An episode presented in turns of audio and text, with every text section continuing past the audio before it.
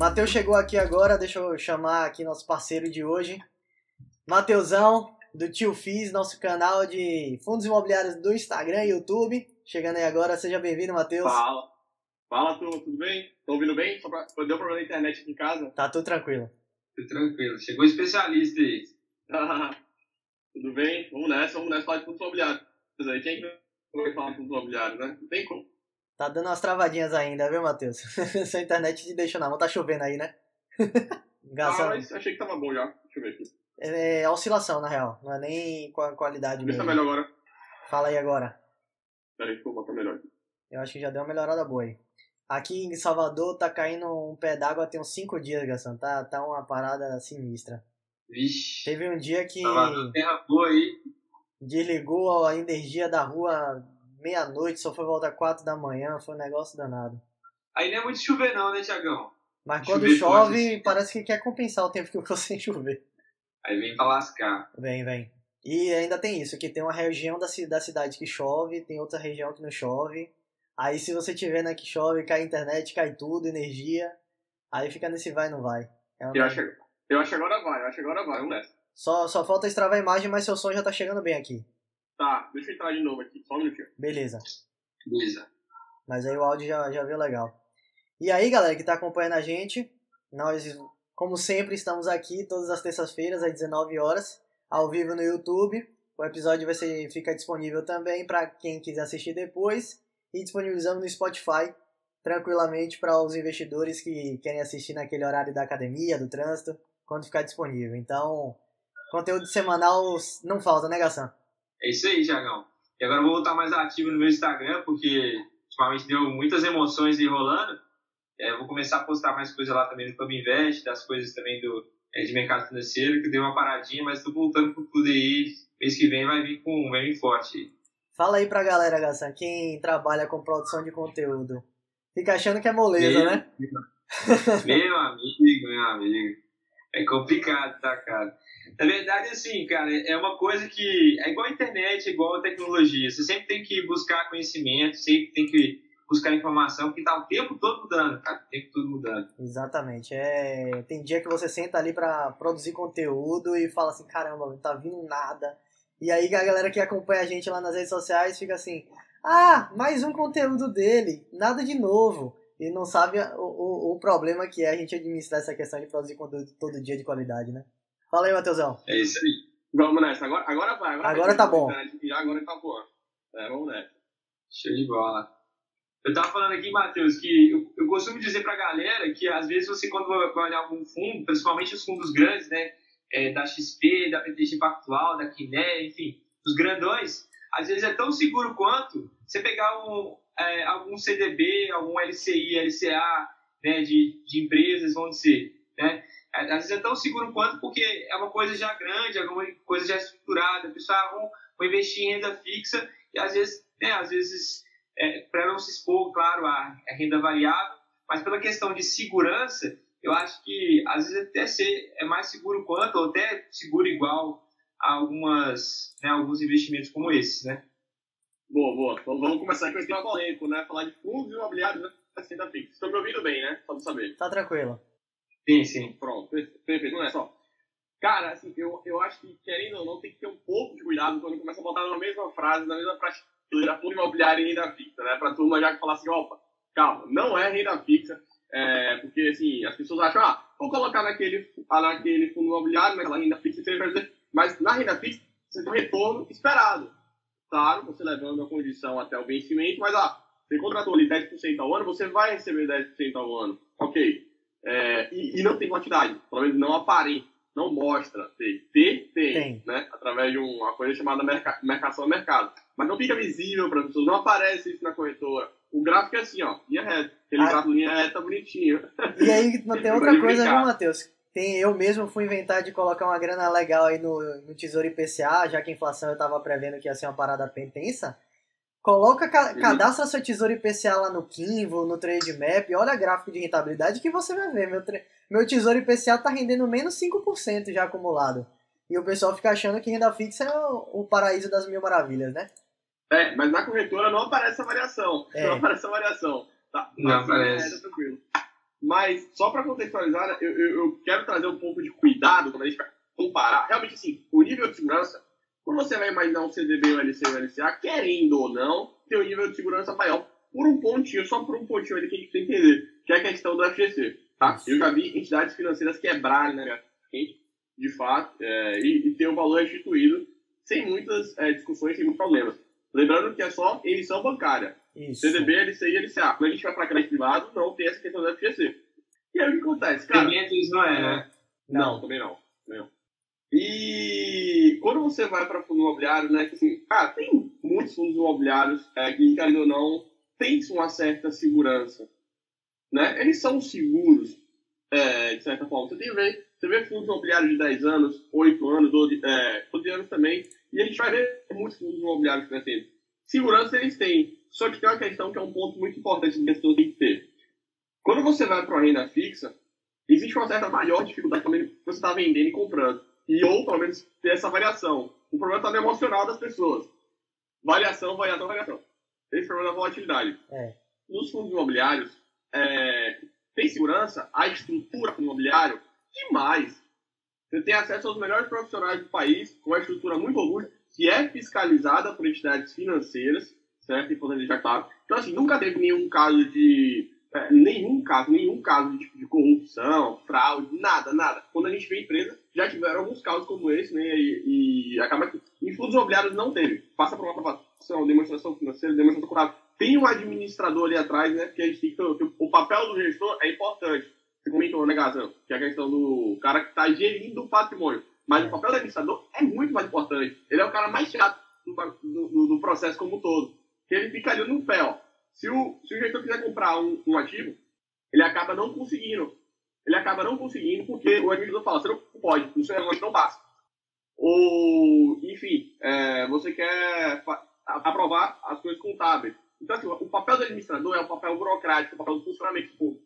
Então, só o fato de ter administrador traz muita segurança. Então, assim, sendo prático, cara, o imobiliário tem segurança, segurança demais, segurança, um arcabouço, uma estrutura muito forte, fiscalização é, é da CVM como um todo, né? E nunca teve nenhum caso, tá? Nunca teve nenhum caso de algum tipo de fraude, algo do tipo contábil. É, então, assim, tem uma segurança. Agora, só o caso do CDB, do, de uma renda fixa, é porque, assim, tem menos volatilidade, tem menos volatilidade, tá? Para o cara que está vendo de fora. E, e isso, cara, não, é segurança atrás, né? O cara tá tranquilo, ele não vai ficar vendendo nem nada do tipo. E tem só essa questão do FGC, tá? Essa questão do FGC, querendo ou não, ele tem, né, uma segurança a mais. Ele tem uma segurança a mais. Sim. Yeah.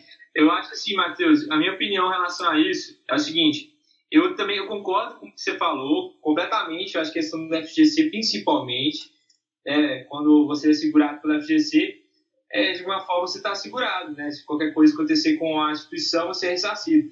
Agora, eu, eu, eu coloco também o risco, por exemplo, do tempo aí, cara. Porque, por exemplo, você, é, o, quando você investe no CDB, ou LCI, LCA, você, obrigatoriamente, você precisa de cumprir o prazo daquele, daquela, é, daquela renda fixa ali, né? O seu dinheiro tem que cumprir aquele prazo. E, para mim, eu acho isso um, um, um fator é, arriscado, vamos dizer assim, para a pessoa. Porque a pessoa não vai conseguir utilizar aquele dinheiro né, naquele período de tempo. Então, para mim, isso é um risco atrelado, entendeu? Então, eu considero isso na, na questão de, tipo, de entender como é que funciona esse processo, entendeu?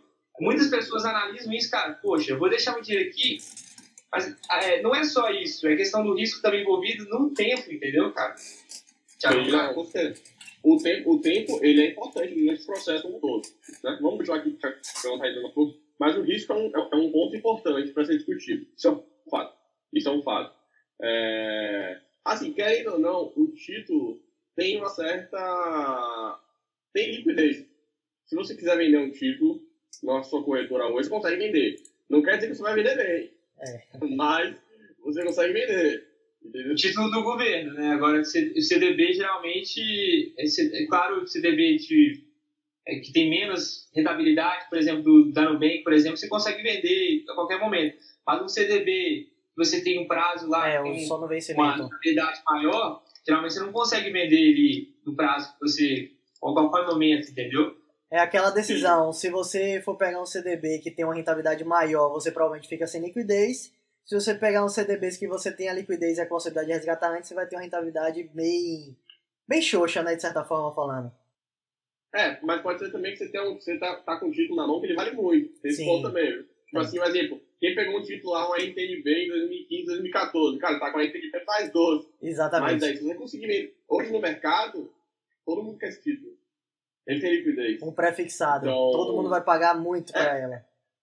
É, então, é tipo assim, é, a gente tem que entender que o mercado de ações e o mercado de fundos imobiliários, né? O mercado de renda fixa é muito maior, mas muito maior. Só que não tem esse broker para estar vendendo. É meio que chamado de brokers. É tipo assim, corretoras vendendo, tesourarias vendendo, uh, o fundo imobiliário X que é, liga para o fundo imobiliário para vender. O mercado de renda fixa é gigante, gigante, gigante. Só que essa questão da liquidez, para a gente, não aparece tanto. Exato. Mas eu vou dar um exemplo para vocês. Assim, tem como você chegar hoje vender um CDB, sei lá, tô com um CDB lá da Banco Rena, 2026, 2027, 2028. Eu consigo vender, tranquilo. Tem alguns ativos que têm liquidez, agora tem outros que não. Um ativo que estava tendo liquidez na época quando ele tinha problema é o Banco Máximo. O Banco Máximo não estava conseguindo vender. Por que não estava conseguindo vender? Porque quem tinha que comprar era a XP. Tipo assim, estava na corretora XP, você só queria vender para XP, fez problema. Aí o fato é o seguinte, você, a XP não estava querendo comprar. Então, como a XP não estava querendo comprar, você tinha que ficar com o título na mão. Aí não tinha liquidez. Agora, voltando àquele assunto que você comentou, Matheus, é realmente em questões contábeis não acontece no mercado de fundos imobiliários. No máximo, o que é que você tem que estar de olho é naquela questão do gestor. Ele tem um posicionamento de não fazer besteira com o dinheiro dos cotistas. Que aí a gente já, já tem algumas histórias aí de alguns movimentos de gestores que não foram muito bem aceitos algumas decisões tomadas, né? Então eu acho que o olhar muito mais para a cabeça se o gestor está pensando ok ou se se não, porque o risco de você ter fraude, essas coisas, eu acho que é realmente muito inviável e praticamente não vai acontecer. É, e até algumas questões que foram discutidas, né? Não só, porque assim, a gestão é um dos pontos, é um dos quesitos que eu sempre menciono, de maior importância na análise. Que hoje a gente vê alguns fundos imobiliários, algumas dizer, algumas referências, cara, eles têm, vamos falar assim, é, é, 10 imóveis, 12, tem fundo que já tem 15, 20. E a tendência natural, Thiago, é que, tipo assim, pô, daqui a 10, daqui a 5 anos, a gente vai ver os caras com 40 imóveis, Exato. com 50 imóveis, com 60. É um movimento natural de crescimento. Então vai passar, vai, vai chegar num ponto que você vai falar assim, pô, eu não consigo analisar o ativo desse, desse fundo imobiliário. Eu não consigo. E vai chegar nesse ponto. Tipo assim, lá nos Estados Unidos tem os REITs, é, fundos que tem. É, o fundo não, né? Que são companhias, na verdade. Exato. Tem 150 imóveis, 200, tipo, cacetada de imóveis. 340. Vai chegar num ponto aqui no Brasil. Vai chegar num ponto desse aqui no Brasil. Vai chegar, é um fato. É um fato. Então, assim, quando chegar nesse momento, o que, que vai ser priorizado no cenário da gestão? Exatamente. Então, a, a, assim, não tem como. Não tem, você liga na, assim, claro que você vai ver o arcabouço os ativos estão mais localizados em São Paulo. Ah, os estão mais sei lá, por exemplo, né? Estão mais localizados na Faria Lima. Por aí vai ser, ah, ok. Você vai entender pelo menos a, a, a composição da tese de investimento do fundo. Mas o ponto mais importante de análise, sem sombra de dúvida, vai ser o gestor. Porque no final do dia, vai ser ele que vai estar gerindo, vai ser ele que vai estar cuidando do seu dinheiro, do seu patrimônio. Isso é um fato. Então, tipo assim, cara, a gestão, ela, pra mim, tá? A minha concepção, é, sem brincadeira, mas ela é um ponto mais importante da análise. É porque ela é subjetiva, Exato. querendo ou não, né? Tem algum ponto que a gente separa para estar tá, é, é, analisando, olhando. Ela é um pouco subjetiva, né? Mas, pô, é um ponto que, cara, daqui a 5, 10 anos, como eu te falei, vai ser, sem sombra de dúvidas, a parte da análise mais importante. Pelo menos eu entendo assim. Isso. Show. O que eu ia falar. O, Rapidinho, Gassan, eu só ia complementar o que o ah. Matheus falou, que para quem está começando a investir em fundos imobiliários ou qualquer mercado, eu acredito que é exatamente o que o Daniel acabou de colocar aqui, como se analisar e perceber se um gestor é bom, que o iniciante sente isso. Porque o que é mais fácil? Você olhar um indicador e comparar se o PVP está maior ou menor que 1, ou o dividend yield está maior ou menor que a renda fixa, ou você vir para um olhar subjetivo. Eu acho que a subjetividade vem do caminho de você começar fazendo o beabá, o feijão com arroz, ir se adaptando, ir conhecendo o mercado e realmente vivendo ele, porque eu acho que são os movimentos do dia a dia ou do período que você vai acompanhando que você percebe realmente se esses movimentos foram assertivos ou não, até chegar ao ponto de ter essa visão de gestor é bom ou gestor não é bom, né? E, e tem um ponto, só para acrescentar aqui, que às vezes me incomoda, né? Às, às vezes, assim, tipo, às vezes eu vejo as pessoas falarem de forma tão simples, né? Como analisar uma empresa, como analisar isso. Tudo bem, tipo assim, é, dá pra você analisar de forma simples, mas também você não pode analisar só falar Banal. o lucro cresceu, o, o, tem uma geração de caixa, tipo assim, olhar só indicador mesmo, quero dizer, né? Isso. Ah, o lucro cresceu, geração de caixa. Cara, se você fizer isso, naturalmente sim, você pode acertar muita bola, mas também você pode errar muita bola. Porque a gente tem que entender que a gestão é uma parte muito importante na análise de uma empresa, cara. Você tem que entender quem está cuidando daquela empresa, Exatamente. porque é ela que vai ser o, o, o agente integrante, vamos dizer assim, dos próximos passos. Você não compra a empresa pra, que passou 10 anos. Você não compra a empresa para hoje. Você compra a empresa daqui a 10 anos, cara. Tipo assim, é é daqui a 10 anos, a perspectiva futura, olhando para frente. Olhando para frente. Então, é, eu acho que as pessoas, quando vão analisar uma gestão nos fundos imobiliários, que eu acho até que dá para discutir um pouco sobre isso à frente, mas precisam também olhar bastante para a gestão do, da- das empresas como um todo, tá? Eu, às vezes eu acho que as pessoas é, né, é, tipo assim, deixa eu passar, deixa eu passar um pouco despercebido essa questão, Minimiza, né? tá? Eu acho. É, o que mu- muitas pessoas me perguntam, cara, é, tipo assim, como eu consigo, como que eu faço essa análise da gestão, né? É, por exemplo, isso é- geralmente isso varia de pessoa a pessoa, né? Por exemplo, cara, eu- como é que eu como é que eu analiso? É muito subjetivo, assim. Geralmente eu pego eu, eu pego assim, eu pesquiso sobre a pessoa, qual é o histórico que ela teve, né? Tipo, de gestão em outros fundos, se ela já trabalhou em algum banco, algum outro lugar. Geralmente esses gestores geralmente passaram para algum lugar antes de chegar ali, né? Então é, é interessante olhar essa esse histórico, né? Perfeito, perfeito. Ó, é, quando a gente, quando eu, pelo menos, vou fazer uma análise lá de fundos imobiliários, né? Claro que isso também se, se- se faz parte de uma ação, ou, né, uma empresa, mas quando, como é que, alguns pontos que eu gosto de dividir quando você vai estar realmente é, analisando a qualidade da gestão, vamos falar assim. O primeiro deles, para mim, o mais importante de todos, tá? O mais importante de todos, é comunicação e transparência das informações. Então, veja bem, eu falei para você, ó, a gestão cuida do seu dinheiro, cuida do seu patrimônio. Então, tá conseguindo se comunicar muito bem com o seu cotista ou o seu acionista, cara, não tem nem por que fazer sentido eu estar, eu ser, desculpa, eu ser sócio dessa empresa. Se Exato. o cara não me fala o que está acontecendo, se o cara não me fala o que, é que ele quer fazer, se o cara não me fala, tipo assim, é, em coisas mínimas, eu quero dizer, tipo assim, ah, como é o relatório, como é a apresentação de É resultados isso dessa empresa? É convidativo? Ou é, tipo assim, tudo muito difícil de achar? Tudo muito complexo? Eu gosto de falar que os fundos imobiliários, cara, a gente tem uma indústria muito próxima, muito amiga, que é assim, onde é que você consegue visualizar alguma indústria que você tem relatórios gerenciais, mensalmente? É. Não tem, cara. Que você consegue chamar o gestor para trazer aqui comentário no fundo. Eu fiz uma live semana passada com o gestor de um fundo que é bem reconhecido, é a SRU, do Aliança. Então, como é que a gente imaginaria fazer uma, uma live? Eu quero dizer a gente numa melhor escala, né? Sim. Fazer uma live com o cara, o presidente da Cogna. Fazer uma live, sabe? Tipo assim, tô é, fazer uma live com o cara da Via Varejo, com o cara Vega, não existe isso em lugar nenhum. É. Então, a- o mercado de imobiliários é muito próximo é, do, do investidor. né? Então, nessas coisas mínimas, até eu quero dizer, manda um e-mail para o RI, manda um e-mail lá para a gente, avalia como é que eles vão falar com você. Eu tenho um fundo imobiliário, não, é porque assim, eu sempre estou traçando para os imobiliários ações aqui, né? Isso, isso. Então, tem casos que eu mando e-mail para. Eu, lembra- lembrando bem aqui, né? Que assim, eu trabalho no mercado financeiro, então, assim, quando eu vou falar com gestoras, eu falo como Matheus investidor. Tá? Eu não falo como Matheus, que trabalha no mercado financeiro. Quando você trabalha no mercado financeiro, às vezes É. o cara quer responder melhor, enfim, né? E tal. Eu falo como Matheus investidor. E quando eu vou lá falar, eu, eu comento o quê? Vou mandar e-mail tranquilo. Já mandei e-mail para Credit Suisse com o Matheus, já mandei e-mail para o Ilidio, já mandei e-mail para inúmeros fundos. Tiveram fundos que responderam, tiveram fundos que não responderam. Já pouco pra você analisar. Pô, Exatamente. vamos para dúvida aqui. Quando eu tiver precisar, esses caras, os caras me respondem, pô, sai fora. E aí, tipo assim, beleza, me responderam, mas me responderam até que parte.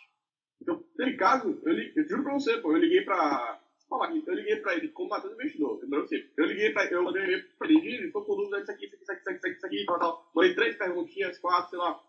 Cara, Matheus, passa seu número aí pra ele se ligar. Falei, pô, É. quem me ligou foi um cara importante lá no fundo. E tipo assim, o cara não sabia quem eu era. Na independência- Eu não tô nem falando que é o tio filho, eu tô nem falando que é o cara que tá no mercado financeiro, eu tô falando com o Matheus. Com Isso. o Matheus. Qualquer um de nós. Pô, é uma maneira. Qualquer um de nós, tá? Qualquer cotista. E eu sempre falo, velho, entre em contato com gestoras, entre em contato com empresas e avaliem, né? É, Então, isso é muito importante. Eu sei de empresas que o cara se, se apresentou normal, nem responderam no RI, mas também ligaram para ele. É, então, assim, é, se comunique com as empresas. Para mim, esse é o ponto mais importante. Não adianta ser sócio de empresa que não comunica comigo. Eu não sei se já aconteceu com vocês, mas nesse mercado de fundos imobiliários, eu já, por exemplo, ouvi falar de algum fundo que estava apresentando bons resultados, etc. E aí, com a primeira coisa que eu fiz foi que foi baixar o relatório gerencial. Quando você bate aquele olho e você olha aquele relatório, eu falo assim: ixi, eu não quero investir nesse fundo, não. É, é uma coisa que eu acho engraçado, que no mercado de fundos imobiliários você tem esse contato, você tem isso, mas em outros mercados financeiros você não tem. Eu tenho esse comportamento de falar assim, caramba, eu, esse relatório aqui não tá me dizendo nada. Eu não tenho certeza do que ele tá fazendo, não sei onde ele tá investindo, qual é o histórico que ele tá fazendo. Então eu não vou colocar meu dinheiro aqui, sabe? Tipo, isso tem o que você falou, não só do contato com a RI, mas também do contato da informação que ele transpara. Não fazendo nenhum claro. merchan, mas, pô, você pega o relatório da 20 Partners, caramba, os caras fazem um detalhamento que você chega assim, pô, eu, eu acho que esse cara não tá querendo me esconder nada, sabe? Que ele tá querendo abrir o jogo total, conta Sim. tudo no detalhe. Então, Sim. isso é uma base de você olhar essa questão da gestão também de uma forma bem simples. É só olhar o relatório que tem uma diferença bem grande de gestores e gestores em termos de relatório. Eu até brinco, ó. Só pra, só pra, eu até brinco, ó. Ah. Se o fundo não tiver relatório gerencial, eu nem olho, cara. É, claro. Nem olho, nem olho. Nem olho. A gente vai comparar se o relatório é bom ou se ele realmente está devendo. Porque se não tem, ele não é fundo imobiliário para mim. É, ia falar isso. Tem uns que nem, nem emitem né, relatório gerencial, assim, nem. É. É, cara, uma coisa que eu ia comentar aqui, que foi até uma pergunta que o Antônio Sérgio falou aqui, ó, uma carteira composta só de renda fixa e FI faz sentido para um investidor moderado e que não entende sobre o mercado financeiro.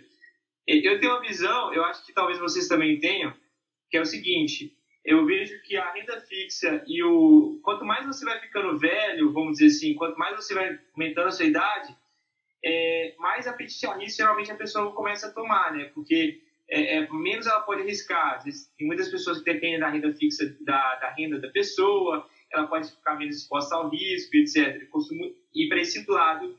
É, quando eu pensar nessa questão de renda fixa e ativos mais conservadores, né? Costumo ir esse lado. Quando eu estou mais jovem, eu, eu acho assim, quando está mais jovem, você consegue arriscar mais, você consegue, de alguma forma, voltar atrás, você não tem tantas pessoas que dependem de você, né? Você consegue de alguma forma, voltar para até o ponto onde você estava. Você é menor. Se acontecer tudo errado, você consegue voltar para onde você estava. Mas eu vejo que também, aí eu, aí eu queria a opinião de vocês também, para a gente poder debater isso, que eu acho que, para quem é leigo no mercado, eu acho que é uma porta de entrada fenomenal o fundo de investimento imobiliário e a renda fixa também, né? Porque você acaba que conhece o mercado como um todo. Você dá uma porta, um passinho ali na renda, na renda variável e também você conhece a renda fixa, mas sem se expor demais, sem se expor demais à volatilidade do mercado, que é o de renda variável. Né? Então, acho que é um caminho excelente para quem está começando. O que, é que você acha, Matheus? Não, ó, vamos lá. Ah, sim, é, acho que a gente até comentou uma vez eu e o Thiago, né? Você tá lá agora, mesmo. Eu falei, cara, não tem porta de entrada melhor na renda variável para quem está realmente. Ou, na renda variável, não fundo imobiliário, tá? Não fundo imobiliário. O primeiro ponto que eu sempre destaco, sempre falo, eu falo assim, cara, é, é muito mais fácil entender. A pessoa está muito mais habituada é, a entender com a dinâmica de investimento imobiliário. Certamente né, o Antônio Sérgio, o Gazão, o Thiago Pena, ele conhece alguém da família, um tio, um pai, um avô, enfim, que seja, que tem algum tipo de kitnet ganha um aluguel por isso. Kitnet eu digo imóvel, como todo, é, generalizo para imóvel. Então, naturalmente, você tem um certo contato. Então, quando você vai para o mercado de fundos imobiliários, é como se fosse um prédio comercial, é como se fosse um shopping, é como se fosse um galpão logístico, um mercado. É um upgrade né, dos imóveis, imóveis muito melhores, dizer assim, né? Você tem um acesso aos melhores imóveis do país, só que você consegue entender a dinâmica de fundo imobiliário muito mais fácil. Então, assim, cara, você está começando a investir, é algo que está no seu dia a dia, né? É algo que você vê ali muito fácil. Imagina, você vai começar a investir em renda variável. Aí você fala, opa, vou para ação. Não tem problema nenhum, mas beleza. É, você entende como é que funciona o modelo de negócio de uma empresa petroleira? Você entende como é que funciona o modelo de negócio de um banco, de uma empresa de software, de tecnologia? É Cara, em cada empresa é, é um nível de complexidade muito maior quando comparado ao fundo imobiliário. O fundo imobiliário, tipo, você tem um prédio comercial, você aluga a sala. Acabou. Você entende o que é isso? Você tem uma, você tem uma certa, um, um, um certo contato. Então, é, você investir em algo que você entende, natural, entende um pouco mais, né? naturalmente vai trazer melhores frutos. O segundo ponto que eu gosto de dizer, e isso não é brincadeira, mas, cara, para mim isso aí, é, é, é, ao longo do tempo, né, desde que eu invisto há sete anos em fundos imobiliários, e estou aqui no tipo há bastante tempo, vejo como é que funciona, esse, esse negócio, essa brincadeira de entregar dividendos mensais faz diferença, é um né, cara? Faz, faz, faz diferença porque, assim, estimula muito mais o cara. Eu quero dizer, se você comprou a cota hoje, no mês seguinte, você vai receber dividendos. Às vezes 15 Eu não quero dizer que sua cota vai. É, não quero dizer que sua cota vai valorizar ou sua cota vai desvalorizar. Mas eu tô. Ou sua ação, né? Seja. Mas o fato de você investir hoje em maio, no mês seguinte, em junho, você vai receber dividendo na sua conta corrente e você vai fazer o que você quiser, rapaz, isso faz a diferença. Faz. Faz mesmo, faz mesmo. Porque assim, você olha assim, ó, eu recebi isso aqui na conta corrente, eu faço o que eu quiser com esse dinheiro. Uhum. E tipo assim, foi meio que o resultado, vamos dizer assim, foi rápido, né? Assim, o resultado eu quero dizer um retorno, pelo menos de uma parte, né? Um retorno de, de, de uma lucratividade, né? Do, um lucro do imobiliário que foi repassado para mim. E Matheus, fala, cara, pô, pode falar. não, eu ia completar que eu tava tendo essa discussão com um aluno meu que tava falando assim, caramba, eu comecei a investir em ações voltado para dividendos, mas tem três meses e eu ainda não recebi dividendo nenhum. Então assim, Demora. é realmente eu demora uns 3 a 6 meses você começar a receber algum dividendo de ação, porque realmente é o fluxo de pagamento de ação. Claro que, beleza, ah, compra uma ação do Itaú, do Banco, do Banco Bradesco, você vai receber no mês seguinte. Mas é um valor realmente muito irrisório comparado com o que você poderia receber de aplicar a mesma quantia em um fundo imobiliário num prazo muito mais perto. Então, cara, pra mim faz.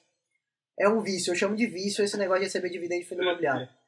E, e, e estimula, porque é o que eu te falei, tipo assim, você investe hoje, recebe amanhã, no mês seguinte, aí você fala, cara, pô, esse negócio aqui é legal, hein? Deixa eu te dar um pouquinho mais, deixa eu ver o relatório gerencial, deixa eu adentrar. Então, o fato de ter esse fluxo de caixa mensal, vamos dizer assim, cria uma proximidade maior.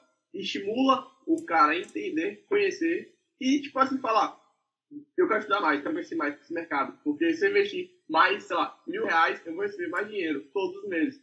É uma bola de neve. Exatamente. Isso estimula muito. E o terceiro ponto que eu queria só fechar, galera, é falar, cara, é melhor você começar com algo que tenha menor variações, que tenha menor volatilidade. E quando comparado o fundo imobiliário ao mercado de ações como um todo, né, o Ibovespa ações, é, eles têm uma volatilidade muito maior. Então, assim, para você que está querendo começar em renda variável, é melhor você começar com uma dinâmica mais... Você, quer, você precisa aprender a dinâmica de variação de volatilidade, talvez você não tenha experiência. A gente tem o, o brasileiro muito enraizado com poupança, assim, renda fixa, que acaba não visualizando isso. Mas então é melhor você começar com algo que tenha uma menor variação. Então os fundos imobiliários eles têm. Quer ver uma coisa legal que eu queria comentar exatamente disso que você falou, Matheus? Não sei se você já tiver experiência de esquiar, fazer snowboard, mas quando você vai no, no, lugar desse, existem as faixas, né? Tem a faixa do aprendiz, a faixa do iniciante, do Isso. médio e do avançado. Nada te impede de você pegar seu esqui, seu snowboard e descer na pista avançada. Eu, inclusive, fiz isso. Me arrebentei, caí, tombei, fiquei machucado. Mas eu tava assumindo o risco. Só que qual é o caminho normal? Você pega seu negocinho, vai lá, faz uma aula iniciante com o professor, no, quase no, no reto, e a primeira coisa que você faz é pegar a pista de iniciante, que tem pouca oscilação, que é menos íngreme, que tem menos radicalidade. Então o fundo imobiliário é como se fosse isso, é você entrar no mercado de renda variável na pista iniciante. Só que é uma pista iniciante que é legal. Não é uma coisa de falar assim, vai ser chato, não vai ter retorno. Você realmente aproveita diversas vantagens que esse mercado te oferece e com a tranquilidade que vai ser menos arriscado, menos volátil, menos é, teste para cardíaco do que a bolsa de valores em ações. Lembrando que a gente falou isso lá no comecinho para quem chegou agora. Não é renda fixa. Então, não é porque é menos volátil que a ação que não tem volatilidade. Tem gente que bota o dinheiro na renda fixa e demora um ano para ver valorizar 2%. Tem fundo imobiliário que cai 2% em um dia. Então, assim, a gente precisa deixar isso claro. Que é um outro mundo, mas é um mundo mais tranquilo. Eu queria deixar essa pimentinha no começo, é, essa questão de comparar com a renda fixa, porque muitas pessoas é, é, não, não colocam essa, esse risco do tempo, né, cara? Porque, cara, pra mim é muito arriscado você deixar seu dinheiro, cara, por, vamos colocar aí, tem CDB que se aplica, você fica lá, tipo, sei lá, um ano, dois anos, três anos aplicando, cara, você não vai ver esse dinheiro tão cedo, entendeu? Eu acho muito arriscado, por exemplo. Deus lá sabe o que vai acontecer na sua vida durante esse período, né, cara? E eu acho que essa volatilidade que tem no próprio fundo de investimento imobiliário é, te traz essa segurança também de você, quando você precisar, você tem esse dinheiro, né? É, ao tempo que você precisar. É isso que eu quis uhum. trazer. De, claro que tem a questão do FGC e tudo mais, mas eu queria trazer isso aí porque, cara, eu vejo uma porta de entrada para o mundo de investimentos também. Não, não considerando somente a questão do, da renda fixa como um porta de entrada, mas também o fundo de investimento privado como uma porta de entrada para o investimento também. Olha o comentário legal aqui, ó. O, o Antônio falando de fim de shopping, que são o que ele mais gosta porque é fácil demais de entender como funciona a dinâmica.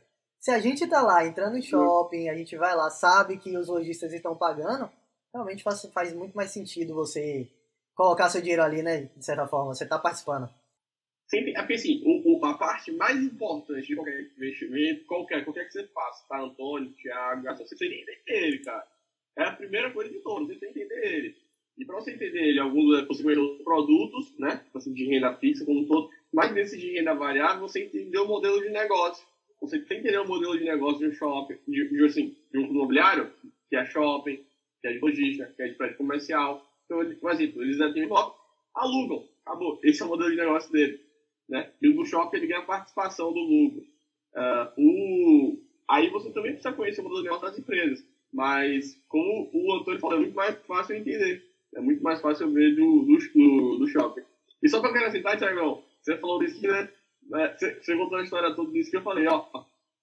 O importante é esquiar, né? Exatamente. Você não vai chegar lá no esquiar, sabe? Se você precisa esquiar. É, é. então é melhor você começar no nível 1, assim, né? No nível 1 do que começar no nível 40.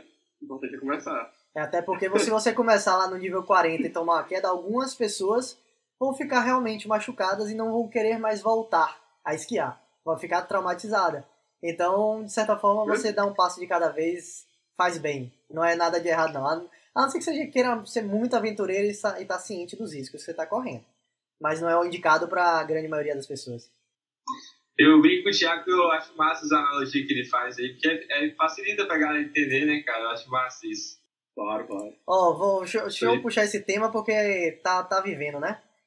Fundos imobiliários têm que declarar imposto de renda? Eu, eu não vou nem responder isso aqui. Deixa pra vocês. Precisa. Precisa. Cara, é uma coisa que eu acho que é uma das principais. É, uma das principais coisas que o fundo de investimento imobiliário te proporciona, e que aí, para mim, eu acho que para mim é a principal, né?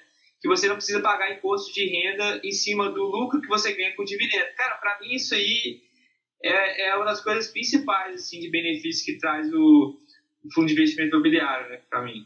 E aí eu não queria responder, mas deixa eu responder. Ah, diga, Matheus, pode continuar. Tá. Não, vai lá, vai lá, manda bala Não, eu ia falar que exatamente o que Gassan comentou é o perfeito tema pra gente falar sobre imposto de renda quando fala de investimentos. As pessoas têm esse medo, né? Olha só, se você investe em fundo imobiliário, você ganha dividendos todos os meses, ele é isento de imposto de renda, você não tem que pagar um centavo para o governo, mas você é obrigado a declarar aquilo que você ganhou e o que você investiu. Então, essa é a virada de chave declarar imposto de renda não é uma coisa ruim. O ruim é pagar imposto. Aí eu, aí eu, eu também evito. Eu faço de tudo que é possível para não pagar.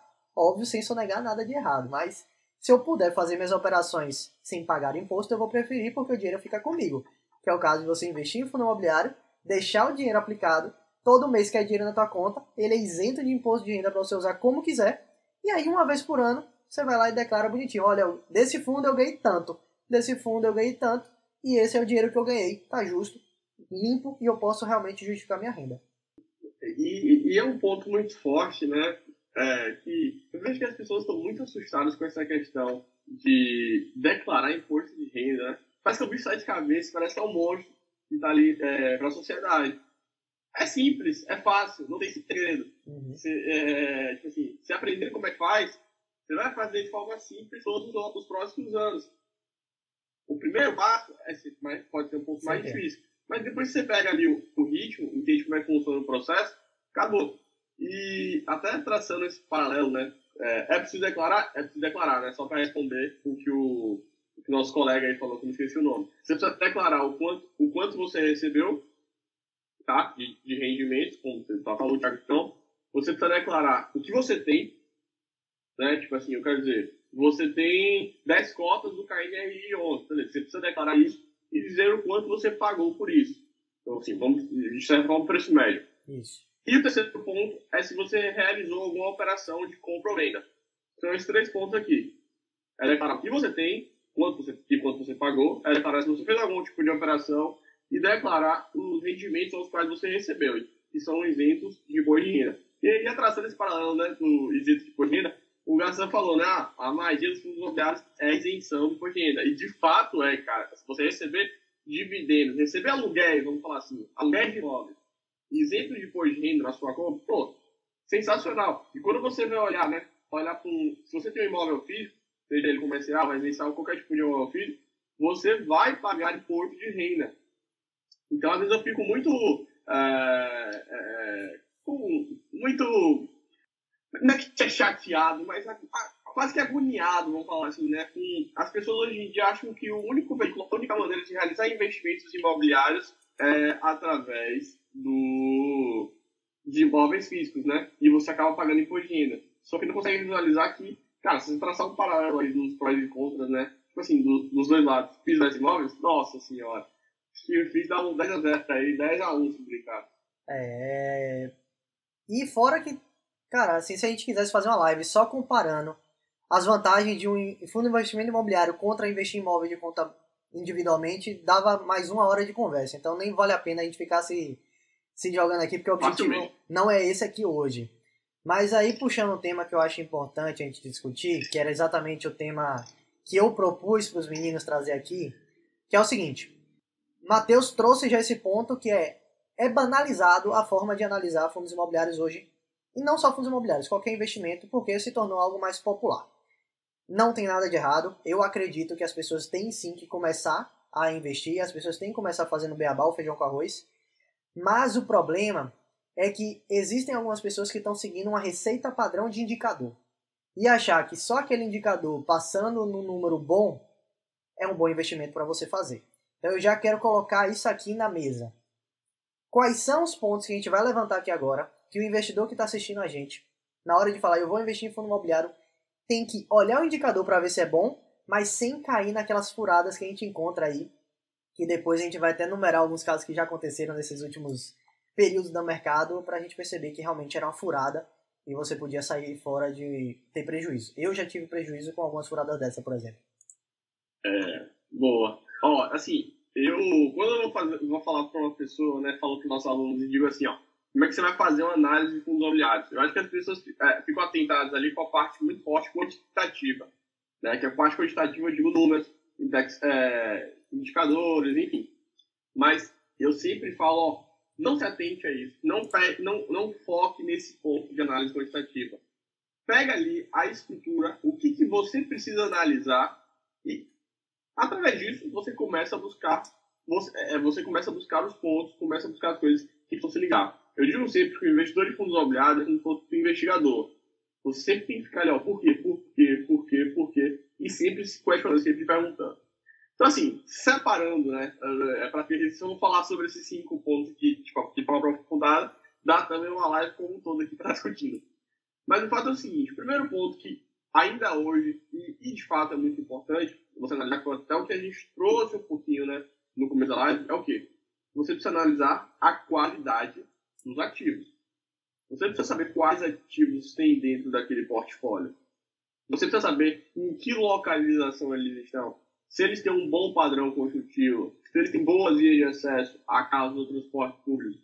Mas o fato é o seguinte, eles precisam estar, principalmente, bem localizados. Então, beleza. Onde é que estão os imóveis desse fundo imobiliário? Estão ali na... Vou, traçar o paralelo assim. Você precisa saber do segmento do segmento. Vamos lá. Prédio, segmento prédio comercial, tá? Segmento de laje de prédio, que a gente chama. Aquele prédio comercial, ele está em São Paulo? Ok. Mas está onde em São Paulo? Está na Faria Lima? Está na Vila Olímpia? ou tá lá no Alphaville, no Barueri. Então, assim, você vai escolher para o fundo imobiliário que tem imóveis na Faria Lima, você vai escolher para o fundo imobiliário que tem imóveis aqui em Salvador.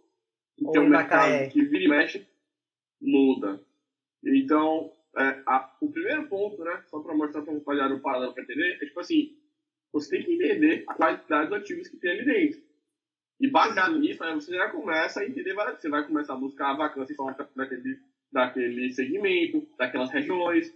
Então, quando você começa a visualizar a qualidade do ativo, você fala oferta e demanda. Ah, onde é que tem mais, oferta, onde é que tem mais demanda de galpões logísticos? Onde é que tem mais demanda de prédios comerciais, de shoppings, que ficam mais nas capitais? Exatamente. Então, mercados. É, então, assim, primeira coisa, qualidade dos ativos que você precisa olhar. Aí o segundo ponto, que a gente também discutiu, é como se a gente fosse preparando para essa pergunta, né? O segundo ponto que eu, gostei de mencionar, que eu gosto de mencionar sempre é a qualidade da gestão. Então, você entender a comunicação e transparência das informações, você entender qual o histórico de resultado daquele fundo imobiliário, isso é importante, daquele fundo imobiliário, daquela gestora, você entender também quais são as alocações, e o fundo imobiliário ele está em processo de crescimento. Ele vai crescer muito, está crescendo muito. Para isso, ele precisa realizar emissões. É a única forma dele captar recursos. Então, o fato é o seguinte: ele captou recursos financeiros, onde é que ele está alocando esse recurso? Então, eu digo sempre: quando o fundo ele realiza uma emissão de novas cotas, é um momento muito importante para o investidor estar analisando a qualidade da gestão. E o quarto ponto que eu gosto de também é tipo assim, manutenção do portfólio. Porque assim, não adianta você ter um baita ativo hoje, mas daqui a 5 anos, 10 anos, se você não reforma ele, ele perde valor. Ele vai perder valor. Então, essa parte da gestão cara, não é mais subjetiva, como eu falei, né? É tipo assim, você fazendo questionamentos, fazendo perguntas, é, e buscar um relatório, e buscar como é que estão as alocações, comprar que preço no mercado, qual a taxa, o cap rate, que a gente fala que é a taxa de capitalização, o histórico de resultado, performance, rentabilidade, né? Então, aí, tipo assim, é o que eu falo, você vai pegando a estrutura e dentro dele você vai pegando os números. Aí você desce para a parte disso, e isso é um ponto importante, que é a qualidade barra diversificação dos inquilinos. Você está falando diversificação, então a gente até menciona, né, aquela brincadeira dos multi, multi, multi. Multi-imóveis, multi-inquilinos e multi-regionais. Quando fecha logo esse, esse, essa trinca aqui. Porque, querendo ou não, você diversifica. Você não tem algum risco concentrado em algum imóvel ou algum inquilino. Aí, para mim, a parte mais, agora descendo, né, as partes mais importantes para você realizar a parte de quantificação, pegar indicador, pegar isso, pegar aquilo, é quando você vai a capacidade de gerar renda e o preço. Que aí você junta todos esses pontos e aí você vai olhar. Você vai olhar, pô, a métrica P sobre VP, todo mundo adora e fala, beleza. Como é que você vai usar essa métrica? Ela faz sentido para que tipo de fundo? Ela pode fazer sentido para o fundo de papel e fundo de fundo, mas talvez para o fundo de tijolos não. Talvez não faça sentido. Porque fica um pouco. É, você não sabe quando foi feito aquela auditoria, por quem foi feito, quais premissas foram adotadas, se tiver uma mudança de um 0,1 ali, muda totalmente. A gente também tem que identificar o quê? Por exemplo, é, dá um exemplo. É, que aconteceu no ano passado. É, aquela auditoria, aquele valor patrimonial contabilizado ali, foi feito em shoppings até, foi feito antes da, da pandemia, ou depois da pandemia? É. Porque o valor mudou. Exato. O valor mudou. Só que eles são obrigados apenas a fazer de forma anual. Ah, então talvez até tenha um choque ali dentro. É, e aí você começa a ver a capacidade de renda, você vê quanto é que ele está pagando de dividend yield, não pode cair na cilada, só porque o fundo está pagando muito, você já tem um bom investimento. É o que eu falo. Aí nesse, momento, nesse ponto é, você tem que ser investigador. O fundo está pagando muito. Por que está pagando muito? Exato. É recorrente? Qual o motivo? É, foi um evento atípico, alguma venda de imóvel, alguma rescisão contratual, algum... ele tem perspectiva de manter esse rendimento no longo prazo? Sim não. Por quê? É nesse momento aí que pega. Nesse momento aí que pega. E aí desce o preço, né? Você fazer realmente a precificação. É, eu, eu gostei muito, assim, foi bem didático o que você falou, Matheus. E para a galera que está acompanhando aí, assim, tem algumas coisas para a gente falar, como por exemplo assim. Ah, não, não vou entrar aqui no, no, no, discernimento de qualidade, tá? Vamos considerar que todos os fundos têm a mesma qualidade aqui para a gente fazer um, um, uma dinâmica de, de indicador. Aí eu tô lá acompanhando o segmento de logística. E aí eu gosto de três fundos imobiliários da logística. Vou aqui numerar. Vou botar aí HGLG, XPLG e, e VILG. Vou botar esses três aqui só pra gente ah. numerar. Aí eu tô lá acompanhando o dividend yield e olho somente aquele número que é o dividend yield acumulado nos últimos 12 meses, que é o que todo mundo olha, não para nem para destrinchar aquele número.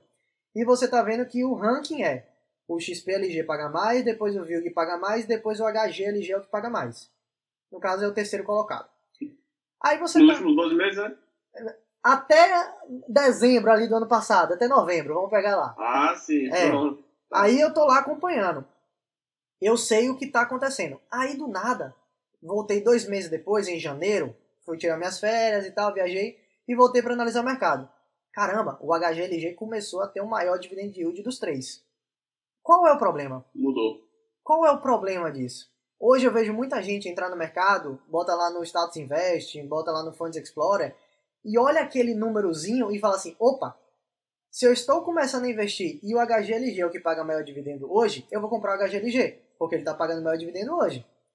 Só que você não parou para olhar o que tinha acontecido antes. E como o Matheus falou, o porquê. Cara, se você entrar num pequeno detalhezinho, olhar o histórico de exatamente dos 12 meses, não precisa nem ir muito longe. Eu, eu, eu indico olhar mais tempo, óbvio. 12 meses eu acho pouco tempo. Mas se você só olhar os 12 meses, você ia ver que em um único mês aconteceu uma coisa totalmente fora da realidade, fora da normalidade, que não é comum de acontecer, que fez o dividend yield do HGLG ir para um patamar totalmente diferente dos outros dois pares. Só que tem investidor que está acreditando que isso vai se manter. Está acreditando que só porque ele tem esse número hoje é o melhor investimento para você fazer. Não estou agora falando de qualidade. E se a gente for entrar em qualidade, vai ter um outro, outro discernimento para a gente discutir. Mas se eles realmente forem iguais, não é porque o dividendo subiu em um momento que ele vai ser mantido. E vem o que o Matheus falou. Você precisa perguntar o porquê. Porque se você pergunta o porquê, você vai trazer a informação, você descobre o que tinha acontecido, você descobre se o que aconteceu ele é recorrente ou foi pontual, e aí você tem uma visão realmente do que acontece de verdade no mercado.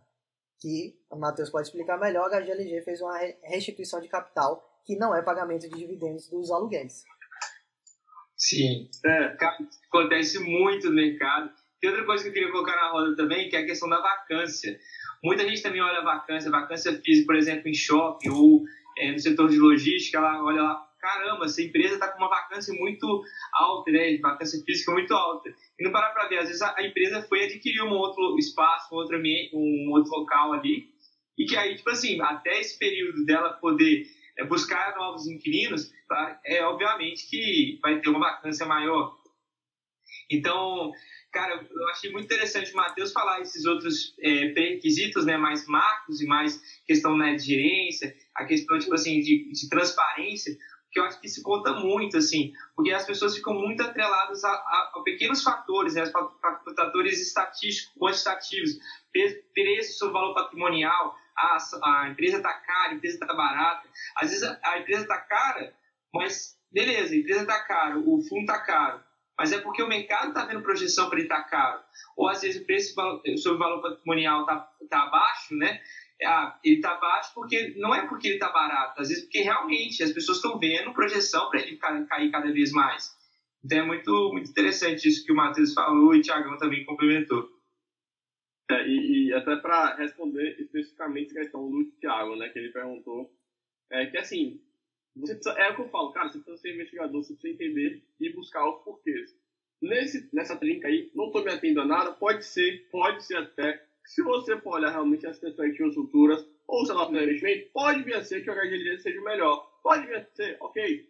Mas não quer dizer que você tem a análise correta, baseada nessa questão do dividend yield.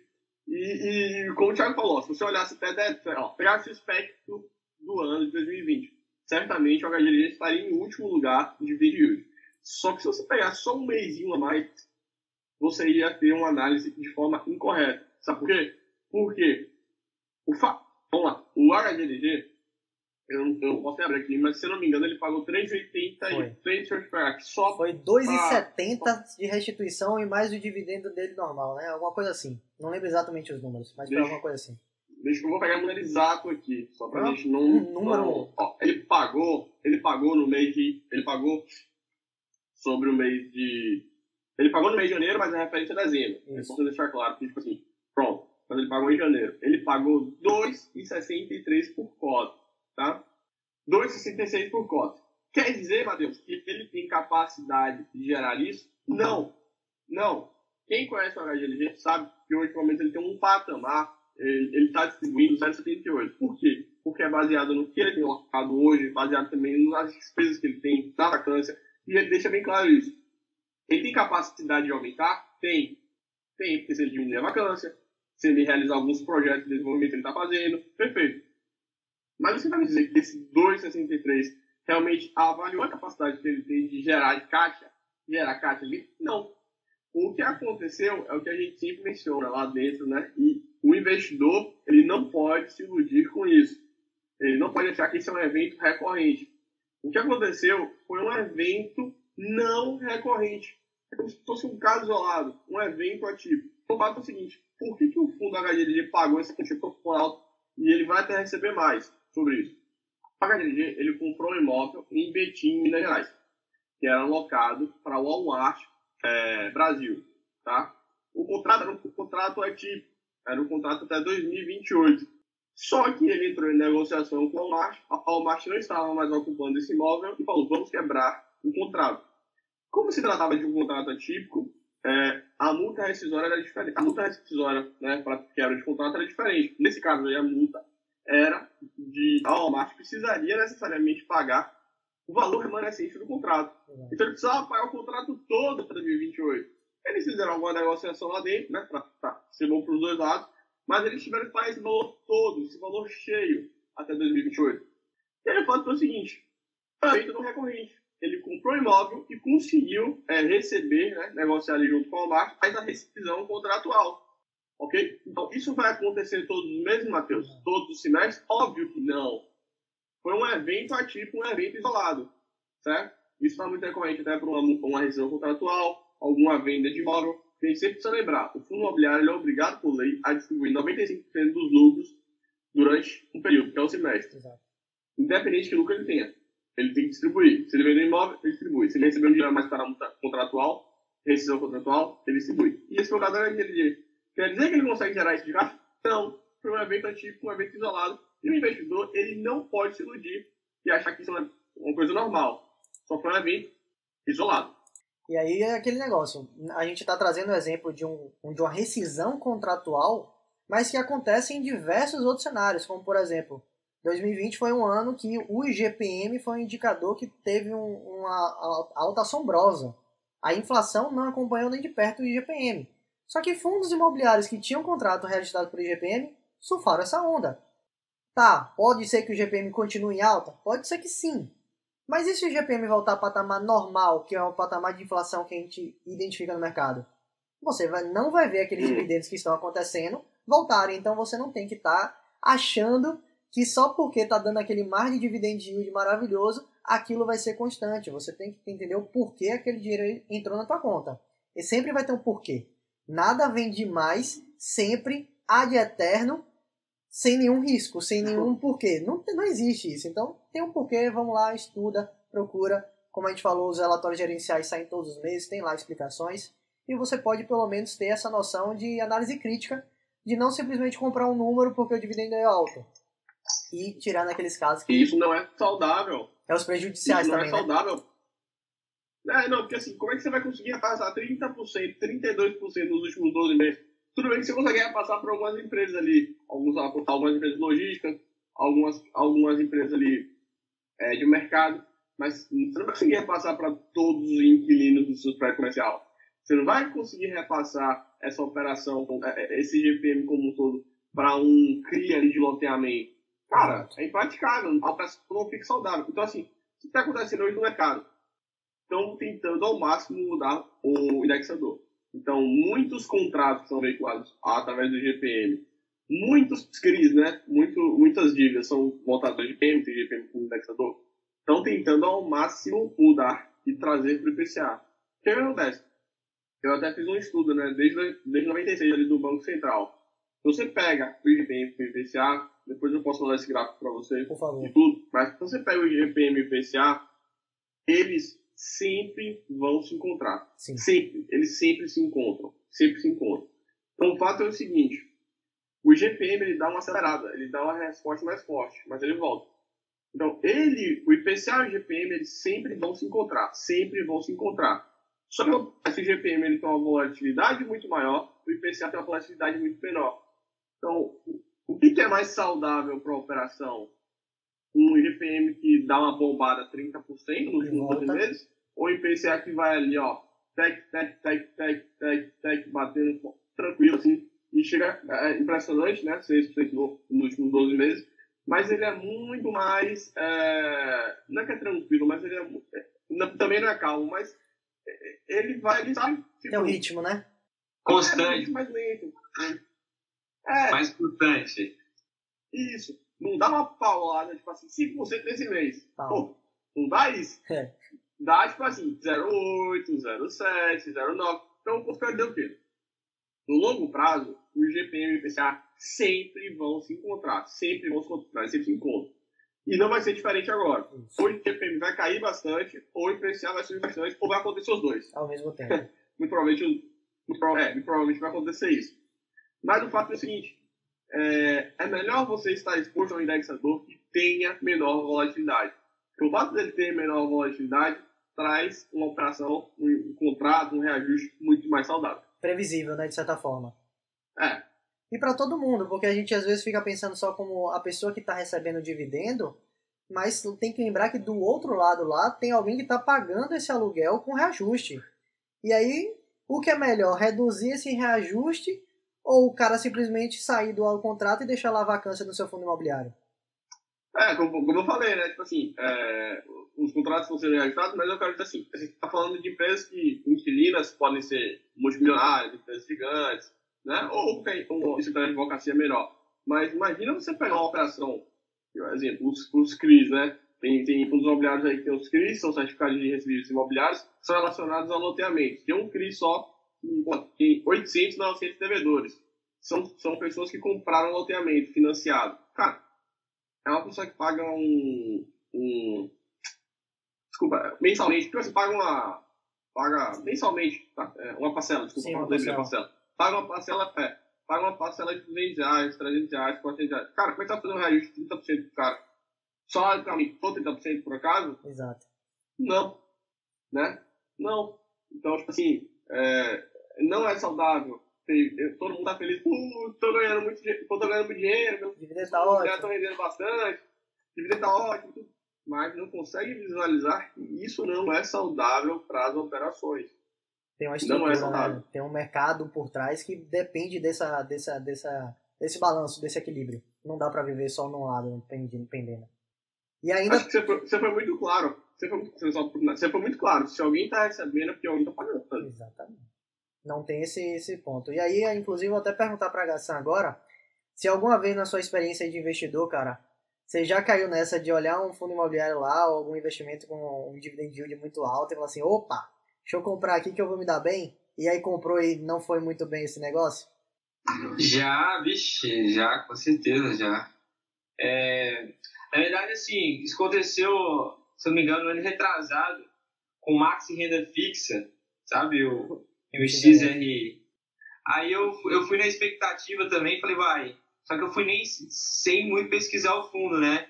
E aí fui só pelo dividendo e tal. Mas assim, uma experiência que eu não achei muito bacana, assim, pela questão né, de, de retorno, enfim. Mas não, não, é que é um fundo, não é que é um fundo que não é bom, que nem é ruim, mas é, ele foi contra as minhas expectativas, vamos dizer assim, né? E você, Matheus? Sim, eu já fiz um, um já fiz um mau é, se eu fiz um mau investimento ou caí em algum, algum tipo de cilada. Uhum. Ah, assim, naturalmente eu já errei, isso é um fato, né? Quem é, quem é aqui que não errou é, num dos investimentos é porque ainda não começou. Vamos fazer agora e brincar com isso. isso. Né? Eu já errei, errei bastante e hoje é, eu sou. Eu, eu, eu entendi todo esse, esse aprendizado. Agora, assim, um ponto que eu sou, né? Um ponto que, tipo assim, me fez é, ter menos erros durante o processo. Eu sou um cara calmo, sou um cara mais calmo, assim. Então, tipo assim, para eu estar realizando um processo de compra de um ativo, eu demoro. E ao mesmo tempo também, quando eu estar realizando um processo de venda de um ativo, eu demoro, né? Então, assim, é porque o processo tomar decisão. Então, assim, eu comprei um ativo, que na minha concepção, o GGIC, fundo de logística barra industrial, que na, minha época, na, na época eu gostava muito. É, eu é, achei que fazia sentido, era um fundo de logística que estava crescendo. Né? Para mim, havia muito fundamento para estar tá comprando ele, comprei ele. E ao longo do tempo, os motivos aos quais eu comprei aquele ativo foram se perdendo ao longo do tempo. Então, tipo assim, pô, é, o, é, ele era um ativo logístico, começou em industrial. Então, opa, a gestão, teve uma, uma turma da gestão lá que foi presa por, outros, por outra motivação, né? A Polícia Federal bateu lá por, por outra motivação, foi preso. Aí começou a andar de lado, começou a ficar inerte. não começou a crescer. Então, assim, ele começou a tomar algumas decisões que, na minha concepção, não foram é, legais, vamos dizer assim. Então, me desfiz do ativo, me desfiz do fundo. Não tive nenhuma realização de prejuízo, ficou no 0 a 0 no net ali. Mas o que eu estou dizendo, assim, que eu tenho muita calma, né? É, eu, eu tive ativos no meio da pandemia, por exemplo, eu tinha lá a Petrobras.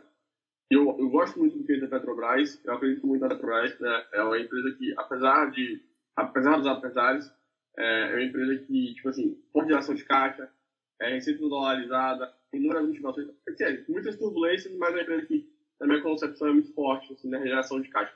É, deve vir como resultado forte aí. Mas o fato é o seguinte, é, cara, você imagina, tipo, tinha o Petrobras ali, acreditava muito comprando, tinha lá, preço mais de 23, pô, no meio da pandemia caiu para 10, cara. Então, assim, você fica louco no momento ali. Mas eu, eu sou um cara que, para vender um ativo, eu, tenho um, eu, eu, eu, eu, um, eu preciso ter um processo como um todo, eu preciso entender isso.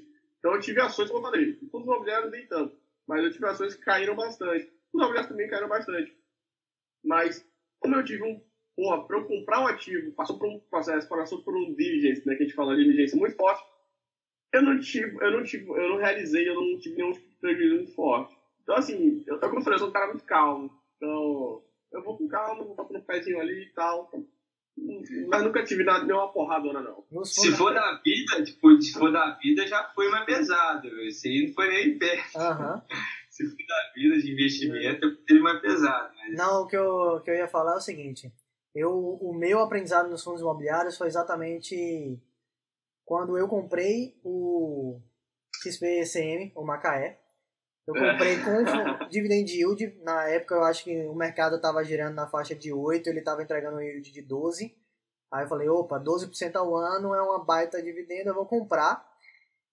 Achei que eu estava fazendo uma baita, um baita jogo, foi na época que eu comecei a investir, ali julho de 2019 aproximadamente. 19 quando eu estava nesse mercado aí de. entrando no mercado de, de bolsa de valores de volta. E aí eu comprei e assim, foi todo mês um atrás do outro, caindo, caindo, caindo, caindo, caindo, caindo. Caramba, velho. Eu acabei vendendo no prejuízo. Foi realmente um aprendizado aí que eu tive de dividend yield demais. Se você precisa realmente ter uma diligência, como o Matheus falou, muito maior, para que você saiba que o que você está comprando existe. Porque hoje eu aprendi que dividend yield é um indicador que está vinculado dividendo pago com preço praticado. Se o preço cai e o dividendo se mantém, o yield aumenta. Então, é. eu não olhava isso. Na época eu só queria ver aquele número. 12% ao ano era maior do que a taxa de Selic que eu queria. Só que aí quando você entende que se o preço cair, o dividend yield aumenta e ele não está melhor, você está vendo seu patrimônio caindo. E aí, de certa forma, você vai ter Até prejuízo. hoje, cara, até hoje, é, o dividend yield do, desse de Macaé, desse investimento de Macaé, ele é alto. É. Muito acima do... Altíssimo. Altíssimo. É quase 20% ao, ao, ao ano, é, nos últimos 12 meses, né? Porque é, a conta dele caiu bastante, ao mesmo tempo ele está distribuindo o rendimento ali, porque tem mais ação contratual com a Petrobras. Então ele ainda tem o dinheiro em caixa para distribuir. Mas o SPCM mesmo, cara, eu lembro até hoje, eu, tava, eu não sei, acho que eu tava num um negócio de mercado financeiro mesmo no encontro, né? Eu fazia parte da liga lá do mercado financeiro da faculdade. E aí a gente estava lá um dia e tudo. Eu conheci o mercado de fundos imobiliários, já investi tudo, né? Mas eu, não, eu, eu, não tava, eu nunca tinha ouvido falar desse, tanto desse tipo de PCM. Aí tava um amigo lá, né? Um amigo nosso que trabalha bastante, fera pra caramba, Natan. Ele falou assim, cara, tá caindo, tá caindo aqui um ativo quando Tá caindo muito. Ele falou assim, tá caindo, sei lá, 50%. Eu falei, é, nossa, sério? Ele pegou no celular assim, eu falei, caramba, velho isso era 10 da manhã, vamos falar assim, né? Ou, sei lá, no meio da, da manhã. Tipo, o mercado tinha acabado de abrir, ele tinha caído 50% em 30 minutos. É surreal. Né? Fundo imobiliário. Eu falei. É, e, e, assim, cara, eu falei assim.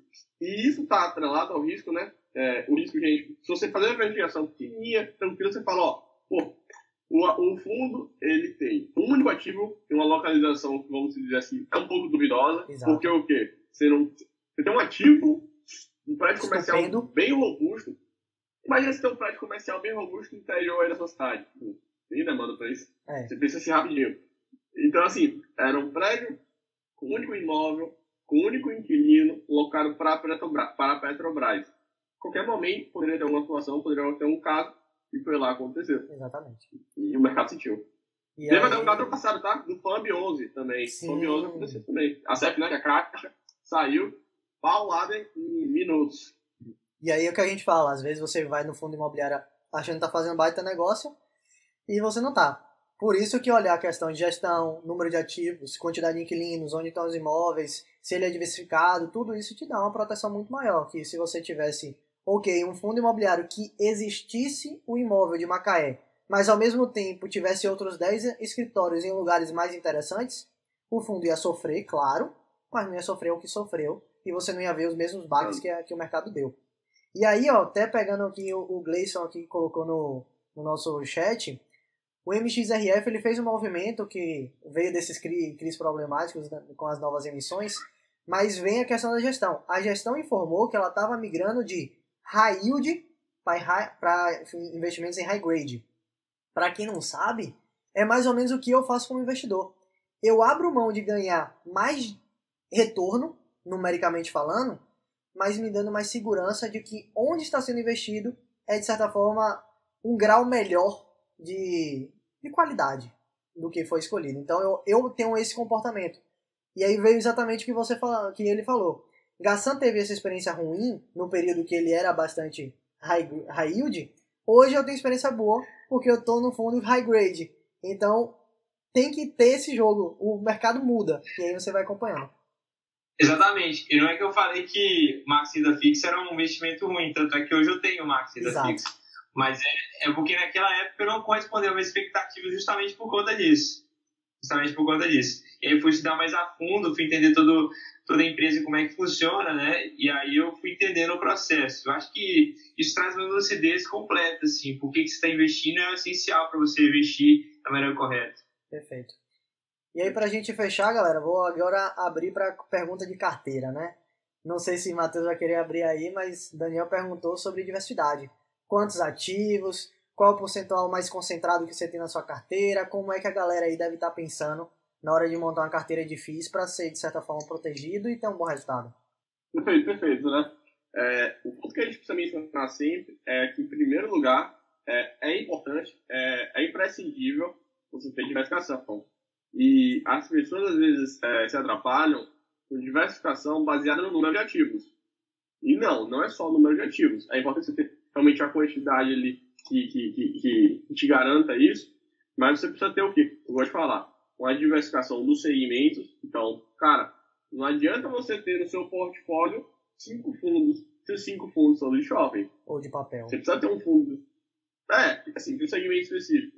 Você precisa ter, um, você precisa ter ativos lajes corporativas, que são prédios comerciais, então apoios logísticos, é, fundo de papel, e até fundo de desenvolvimento no mercado, é, shoppings, e agora está até começando um segmento novo, que eu acredito que tem muito potencial, já tem bastante fundo, alguns fundos já estão começando, então, contando que é renda urbana, fundo de mercado, fundo de, é, da parte educacional, fundo de é, loja de varejo. Então, assim, você precisa ter diversificação de segmentos. Primeiro ponto que você precisa analisar isso. Aí, quando você vai descer, né, você precisa ter diversificação de teses e estratégias. Então, você acabou de mencionar, o Thiago falou, ó, ah, o Max Renda está saindo do yield e vai para o high grade. Ok, você tem fundos de papel com uma postura mais yield no mercado. Você tem fundos de papel que tem uma postura mais high grade. Você tem fundos de papel que tem exposto mais ao indexador CDI. Outros fundos são mais BCA. Outros têm mais GPM. Um fundo tem uma característica mais rodar o portfólio, tradear, comprar e vender muita posição. Outro já tem o que? O carrego. Bota o ativo para dentro da carteira, leva. Então, o que você precisa ter, isso aí foi para mostrar o que é, é lucidar, você precisa ter na sua carteira diversificação né, na parte de estratégias, tese de investimento. Vou dar um exemplo. É, é, fundo de shopping. Se tem um fundo de shopping hoje no mercado pelo GBS, que 90, 95% da receita dele está atrelado a um único estado, que é o estado de São Paulo. Caso venha a ter algum lockdown lá, né, e, e assim, uma medida restritiva, você tem um risco a mais.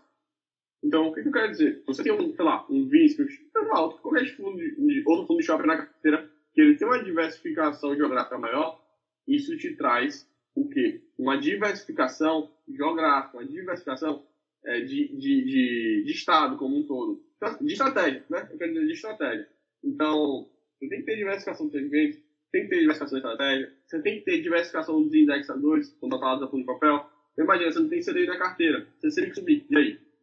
Então, você tem que diversificação de indexadores também. Eu falo também de ter indexação, é, diversificação de gestoras, é importante, quero ou não. E separando esses quatro pontos, eu digo que, cara, tendo de 8 a 12 fundos na carteira, diversificados, com teses diferentes, com segmentos diferentes, com estratégias diferentes, ou seja, está bem servido, tá? E eu acho que atualmente aí, né, para responder para o Daniel, assim, questão de percentual, é, isso está muito atrelado ao seu perfil, tá? É, é, muito importante entender o seu perfil, o que você está mais adepto, o que você está mais à vontade de estar tá fazendo, e em seguida, é, você entender o que faz mais sentido para você, tem que gosta mais, é, sei lá, uma coisa que você tem que analisar tempo, eu até não mencionei, ciclo imobiliário. Você vê que está num ciclo imobiliário favorável para logística e para comercial, ou sei lá, de shopping, estou dando um exemplo, você pode ter um percentual mais alocado nessa carteira. Um exemplo. Uh, então, assim, tem a diversificação. Tem a diversificação. Então, percentuais estão muito relacionados ao seu perfil e o ciclo imobiliário do mercado como um todo. E também, é, número de ativos, aí vai depender do quanto você consegue acompanhar. E respondendo para ele, né, hoje eu tenho, se não me engano, todos os ativos de carteira. Boa. E tem uma coisa até legal, né, Matheus? Eu conheço pessoas que têm uma carteira de FIIs com cinco ativos muito bem diversificados e outros que têm nove ativos que quase não tem diversificação nenhuma. É, tem uma pessoa que falou pra mim, ó, eu tenho 10 ativos aqui e tal, eu tô diversificado. Aí eu falei, quais são esses ativos? Aí falou, ah, 5 de logística, 5 de shopping. Você não tá diversificado. você pode estar diversificado em estratégia, segmento, em estratégia, mas, né, porque eu tenho segmento. Mas você não tem fundo de papel, você não tem fundo de comercial, você não tem fundo de, é, de, é, de renda urbana. E aí? Então você não tá diversificado, né? E é exatamente isso. É, o Gleison até falou, por exemplo, o KNCR aqui, deixa eu colocar, ele sofreu muito por ser um fundo grande, mas era basicamente CDI e, como você falou, o ciclo, que não é um ciclo imobiliário, mas um ciclo econômico, que o CDI entrou em queda livre. Então, consequentemente, um fundo imobiliário como o KNCR, que estava super alocado em CDI, sofreu. E foi o que mais teve desvalorização em termos de dividendo pago. Aí você vai falar que o KNCR é ruim? Cara, depende da estratégia que você tomou. Hoje, quer dizer, quem comprou ele, por exemplo, lá em, sei lá, outubro do ano passado, não deve estar tá achando ele sendo um fundo ruim, dado que a gente está esperando para vir aqui agora, né?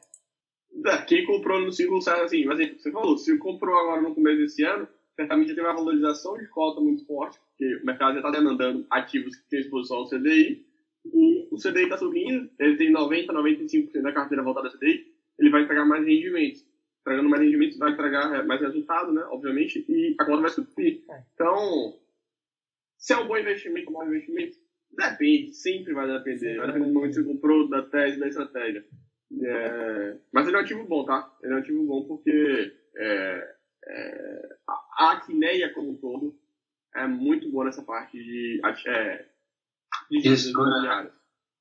É, não só de dívidas também, mas principalmente, principalmente essa parte de ativos imobiliários. Ativos, ah, desculpa, de dívidas imobiliárias. E é isso aí. Você quer falar alguma coisa? Vocês falaram tudo, né, cara? Vocês são fera demais. Nada. Deram uma aula aí, pelo amor de Deus. Vocês são muito bons. Boa, boa. Então é isso. Já temos aí uma hora e vinte de live, uma, uma live muito gostosa. É bom demais conversar com vocês. Ah, eu aprendo pra caramba também. Matheus dá uma aula toda vez que, que vem aqui. Então fique, fique sinta-se em casa. A gente tá aqui toda semana também, Matheus. Muito, muito obrigado pela presença. Se alguém tiver mais alguma dúvida aí, pode jogar no chat. Senão a gente vai é. terminando aqui nosso dia. Perfeito, perfeito. Valeu, valeu demais. Eu adoro conversar com a rapaziada, adoro conversar com o contemporâneo. É contemporâneo, o quê? Daqui da Bahia, né? É, da rapaziada de Salvador. Da Porreta. É, fazendo conteúdo bacana, fazendo uma coisa legal, né? Uma coisa educativa. A gente sempre tem esse papel, essa bandeira que a gente levanta, a, educação, a bandeira da educação financeira, e a gente precisa disso hoje, né? Então, eu fico feliz. Sei que eu estou sempre aqui, sempre, sempre saiba que eu estou disposto. E é isso. Dúvidas, manda aqui no chat. Daqui a pouco, se quiser, manda lá no Fiz. Tem uma arroba de Fiz no Instagram, no YouTube também está começando a fazer conteúdo. E vamos para cima, que aqui não pode parar. Não para não. Tem que aprender a investir melhor aprender realmente a se educar financeiramente. O Thiagão aí faz um trabalho muito perfeito. Show, galera. Muito bom. Obrigado aí pela participação. Tamo junto aí. Obrigado pela aula também. Valeu, rapaziada. Valeu, galera. Valeu. Uma boa semana a todo mundo. A gente se vê aqui de novo terça-feira às 19 horas. Lembrando que amanhã tem episódio no Spotify com esse nosso podcast pra gente. Quem estiver no trânsito, na academia e quiser aprender um pouco mais sobre o mercado financeiro, tem conteúdo toda semana. Valeu, pessoal. Até semana que vem. Obrigadão pela presença de todos. Tchau, Valeu. tchau.